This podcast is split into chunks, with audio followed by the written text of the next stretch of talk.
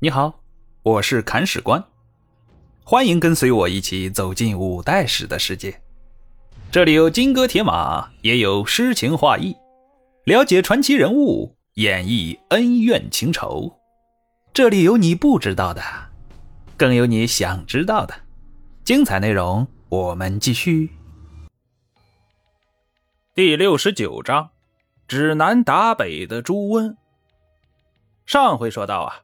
华州的韩建要在朱温和李茂贞两个人之间做一道选择题，他是怎么选的呢？事实再一次证明啊，形势比人强。韩建最后还是选择了朱温，然后啊，一枪不放，让出了潼关，接着又让出了同州，最后退出了华州，向朱温投降。哎呀，我们说韩建擅长种地啊，就是发展农业；也擅长经商，就是发展商品贸易。这个人很有些商业头脑，积累了大量的财富啊。接下来啊，韩建进行了人生中最为重要的一场投资，投资的成本就是他自己多年的经营所得，即化州城内数不尽的粮食和金钱物资。而投资的对象就是朱温。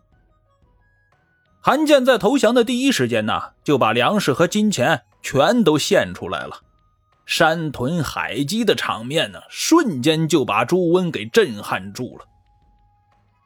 我们说朱温连年对外用兵，现在最缺的就是粮食和金钱，为此啊，他急得不要不要的，要不然前期也不会冒冒失失的。去打淮南的杨行密呀！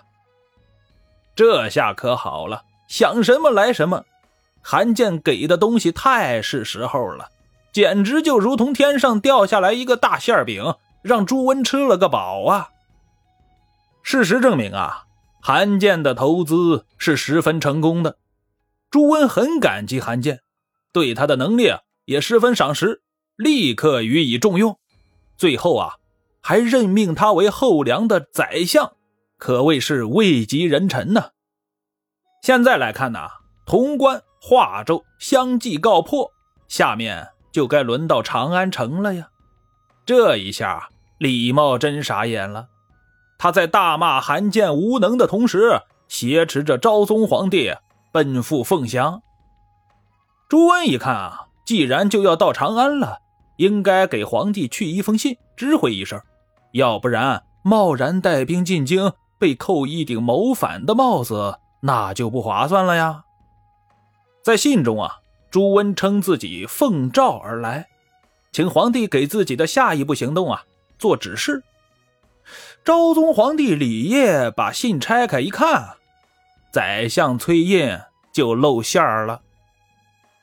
李烨拿着信就问了：“朱温说是奉诏而来。”朕没有给他下过诏啊，谁能出来解释解释？宰相崔胤就说了：“嘿嘿嘿，这诏书啊，是臣替陛下您下的，臣也没有别的意思，就是想保护陛下您的安全。当然，矫诏是大罪，臣认罪认罚，陛下您看着办吧。”李烨看着崔胤这一副死猪不怕开水烫的样子。恨的那是牙根痒痒啊！当即罢免了对方的宰相之位，改授兵部尚书。话说这个处罚呀，真心不算太重，但是崔胤感觉再待在朝廷里挺不好意思的，于是就偷偷的溜出去了，逃到了华州。崔胤的想法呀很简单，我是朱温的代言人，出了事儿啊，他得帮忙给兜着，所以啊。出逃肯定往他的辖区跑啊，于是就选择了华州。崔胤没想到的是，代言人的作用是用来代言的，你都跑出朝廷来了，还代哪门子言呢？在朱温眼里啊，只有两种人：有用的人和没用的人。有用的人呢，他就拿过来用；没用的人呢，那就没必要存在了嘛。所以说啊，崔胤的结局啊。现在已经很明显了。我们说，昭宗皇帝处理完了崔胤，给朱温下了一个诏，嘿，这次是真的。诏书里说呀，朕现在好得很，爱卿你哪里来的就回哪里去吧。朱温表示坚决拥护皇帝陛下的决定，所以啊，就不到凤翔来串门了。但他也没有老老实实回汴州的觉悟，毕竟出门一趟挺不容易的，总要捞足了好处才好回去呀。所以啊，朱温转而攻打滨州。我们说滨州是滨宁藩镇的治所呀，以前是王行瑜的地盘，后来被李茂贞给吞并了。现在的滨州节度使是杨崇本，杨崇本又名李继威。是李茂贞的养子，李茂贞就对杨崇本说：“啊，儿啊，你替为父把兵营这块地方守好啊，为父看好你。”杨崇本不是傻子，他很想回一句：“看好我有什么用啊？你倒是派人来增援呢。”但是杨崇本这句话没好意思说出口，他是个只干不说的主儿。认为行动比语言更有说服力，所以啊，在吃了朱有玉的几次败仗之后，直接带着滨州、宁州、庆州、兖州四州的军兵投降朱温了。这样一来，可把朱温给乐坏了。他心满意足了，把杨崇本的家眷呐接到河中作为人质，仍旧任命杨崇本为滨宁节度使，下令班师。这个朱温班师之后啊，并没有回府，而是回到了河中。河中的北面就是河东。朱温呢，现在又想打李克用了。这也可以理解。朱温感觉打谁都没有打李克用解气，因为李克用是最强的，把最强的打下去才能显示自己的实力嘛。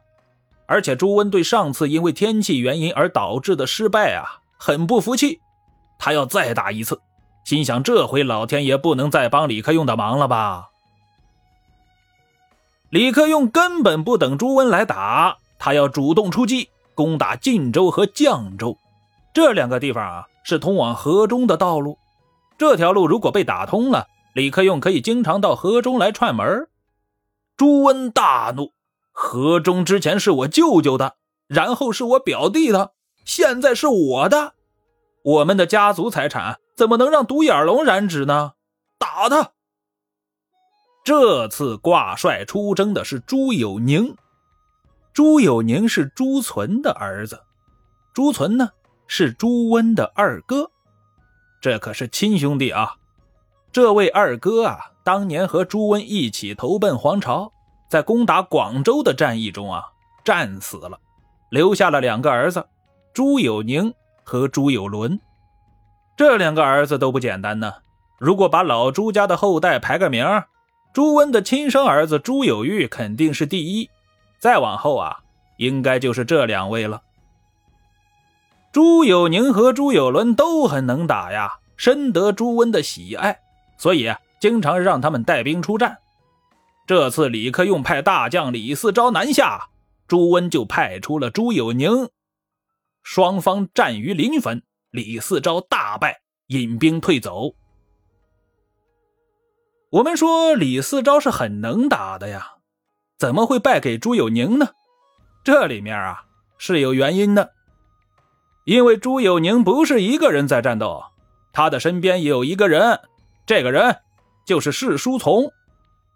接下来我们要好好了解一下这场精彩战斗，同时。对世书从这个人进行一下重点介绍，精彩内容我们下回再见。本章播讲完毕，感谢您的订阅收听。如果您有好的意见和建议，欢迎在评论区留言。如果您感觉这个专辑还不错，欢迎您转发微信、微博、朋友圈。看史官再拜顿首，感激不尽。